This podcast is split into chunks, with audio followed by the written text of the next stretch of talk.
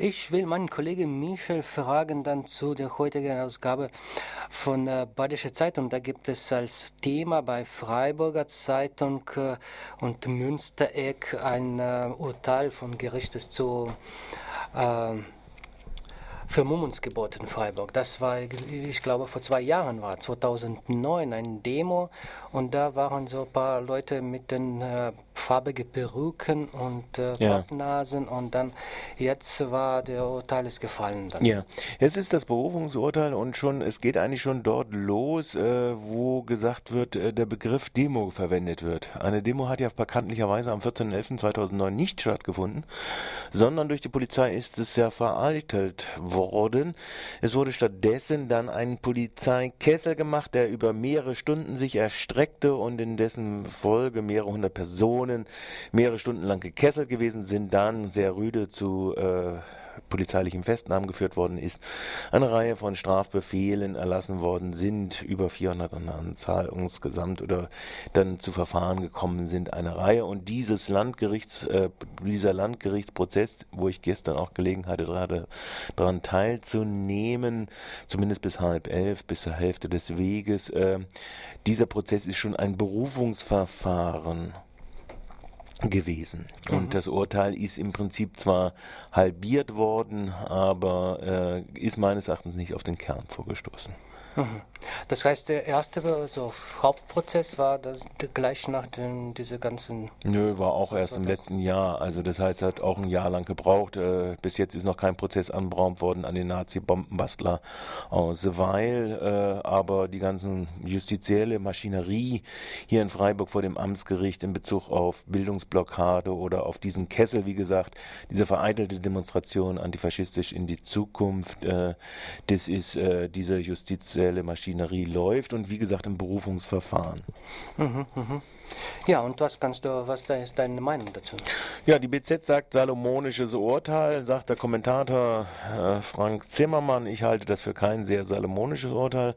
Wenn man mal ausgeht von äh, dem, was eigentlich Gegenstand dort ist, ist die Frage, wenn äh, das Gericht in dieser Fall sich nicht traut oder äh, in dem Report, äh, ich war wie gesagt nur bis zum bis zur zweiten Hälfte, ersten Hälfte da, wenn aber die Richterin in ihrer Urteilsverkündung verkündet, dass äh, die Demo mit der vermummten Laufegefahr weniger friedlich zu verlaufen, abzulaufen, wie das die Richterin und der Staatsanwalt Ring fand, äh, dann äh, ist das meines Erachtens eine falsche Bewertung rechtlich gesehen und eine falsche Berücksichtigung des Demonstrationsrechts. Der Sachverhalt ist ja ein anderer gewesen. Der Sachverhalt ist gewesen, dass eine Polizei nach, äh, es gibt dieses Vermummungsverbot, das ist eigentlich unstrittig, dass der entsprechende Angeklagte dort eine Brücke aufgehabt hat und zeitweise auch mal eine Thematik Maske aufgehabt hat. Äh, aber der entscheidende Punkt ist ja, liegt ja in einer ganz anderen Geschichte. Diese Demonstration konnte ja gar nicht sich bilden. Das ist ja der Effekt gewesen. Das heißt, um 14 Uhr soll die Demonstration loslaufen. Um 15 Uhr trifft der Einsatzleiter, wie er nochmal ganz kurz geschildert hatte, Herr Hochholi, äh, die Entscheidung, äh, dass diese Demonstration nicht losläuft, sondern die Demonstration wird ab 15 Uhr äh, gekesselt. Und äh, das ist der entscheidende Punkt.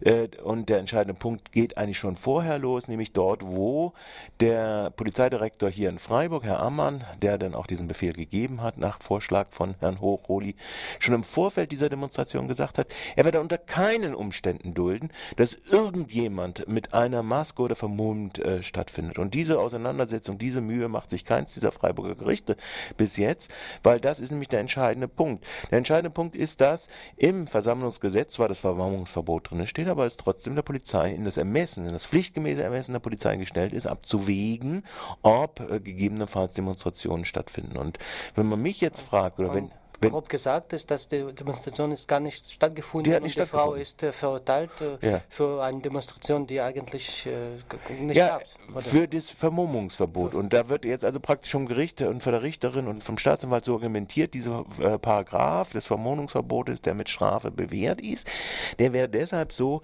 da drin, damit die auch friedlich ablaufen können. Und äh, wenn man aber im Vorfeld schon eine Erklärung des Polizeipräsidenten vorliegen hat, dass er unter keinen Umständen eine Vermummung äh, macht, dann ist es ein Versuch eines Polizeipräsidenten, den Inhalt einer Demonstration zu, äh, äh, zu beschneiden. Und der Inhalt dieser Demonstration, der sich auf der einen Seite unter Berufung auf verschiedene Gerichtsurteile gegen den Rechtsextremismus, äh, dass man sich schützen könne und auch da teilweise vermummen könne, da gibt es eine Auseinandersetzung mit, äh, auch in der Urteilsbegründung oder in diesem Verfahren selbst. Das ist der eine Teil. Aber der andere Teil ist ja, dass ich zu einer Demonstration gehen kann und mir sehr wohl eine Theatermaske aufsetze, um zum Beispiel zu demonstrieren gegen das Vermummungsverbot, dass es überhaupt strafbar ist. Und diese Frage wird nicht ansatzweise erörtert, weil der Polizeipräsident im Vorfeld eben halt gesagt hat, er werde unter keinen Umständen jede Form von demonstrativer Aktion, die in die politische Meinungsbildung, die des Gegenstand des Vermummungsverboten, das sollte ja mit dieser Demonstration rübergebracht werden, das wird einfach und schlicht einfach nicht erörtert in diesem Verfahren. Und das ist da eigentlich, finde ich, rechtliche, aber auch politische Skandal dieses ganzen Vorgangs, der dann ja auch dazu geführt hat, dass diese Demonstration nicht hat stattfinden können. Und wenn man so ein bisschen sich die äh, Rechtsprechung des Bundesverfassungsgerichtes zum Versammlungsrecht anguckt, dann sagt das Bundesverfassungsgericht immer wieder, ja, das ist richtig, äh, Demonstrationen äh, steht zwar im Grundgesetz drin, brauchen nicht angemeldet zu werden, aber das Versammlungsgesetz kann eingeschränkt werden, das Versammlungsgesetz ist so eine Einschränkung. Und die Frage ist, ob diese Interpretation der Einschränkung des Versammlungsrechts, zum Beispiel mit den Strafparagraphen äh, Vermummungsverbot, das ja ausgelegt ist als ein Verbot, die Identität vor der Polizei geheim zu halten, ja, also die Identität.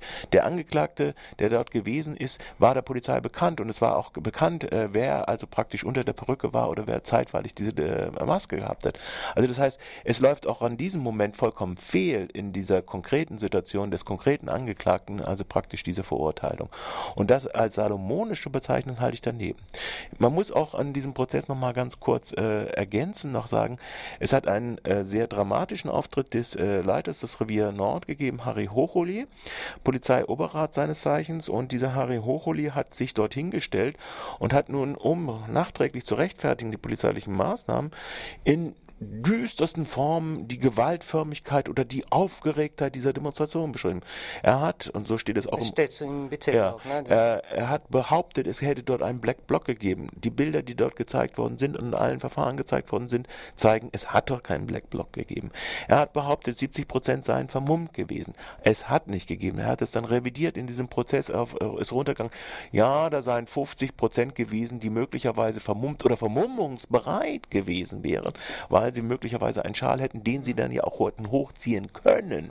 Ja, also das heißt, die äh, Gefahreneinschätzung und Prognose dieses Präsidenten, äh, dieses Abschnittsleiters der Polizei, des Leiters Revier äh, Nord, Harry Hocholi, war eine Prognose, die vorfestgelegt gewesen war, nämlich dem Ziel angemessen, unter keinen Umständen zu dulden, dass diese Demonstration, die das Vermummungsverbot selbst zum Thema gemacht hat, in der Form auch von Vermummung, dass die stattfindet. Und das ist der eigentliche Skandal.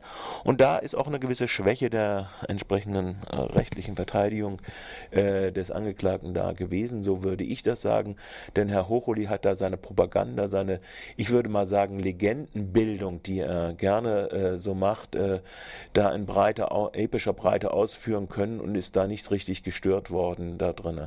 Aber der Kernpunkt ist nach wie vor die Rückwirkung des Grundrechts der Versammlungsfreiheit Versammlungsfreiheit im Verhältnis zu dem, äh, wie die Einschränkungen der Versammlungsfreiheit sind, durch Anmeldung oder durch Vermummungsverbot in diesem konkreten äh, Fall mit dem klaren eingeschränkten Zweck vom ursprünglichen Gesetzgeber, Identitätsfeststellung äh, gegenüber der Polizei zu erschweren oder zu verhindern, dass dies genau gerade unangemessen gewürdigt worden ist in diesem Verfahren, auch im Berufungsverfahren.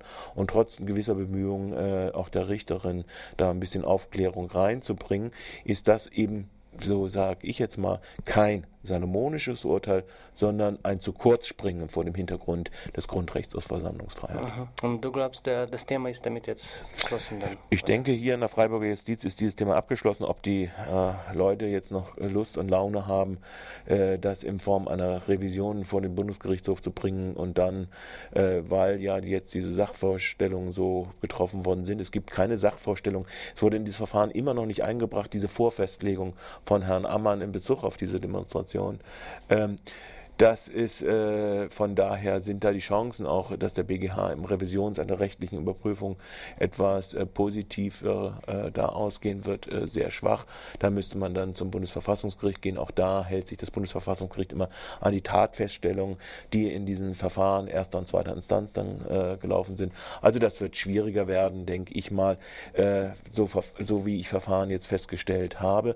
Es ist aber schon bemerkenswert, dass parallel zu diesem Amtsgerichturteil im Januar war das Amtsgerichturteil, äh, ein Urteil des Bundesverfassungsgerichts, sinnigerweise mit Rechtsextremen gekommen ist, wo dieses polizeiliche Verhalten, also Herr Hocholi hat auch gesagt, er hätte dann noch Platzverweise neben den Festnahmen und so weiter, äh, dieses polizeiliche Versam äh, Verhalten, nämlich eine Versammlung nicht überhaupt nicht äh, sich entwickeln lassen zu können, äh, strikt schon mal wieder gerügt worden ist und äh, es ist nur dringt es eben halt auf die untere Ebene hier in Freiburg nicht vor. Und das ist eigentlich sehr betrüblich oder sagen wir es mal so, das ist eigentlich der reale politisch-justizielle Skandal. Hm. Danke, Michael.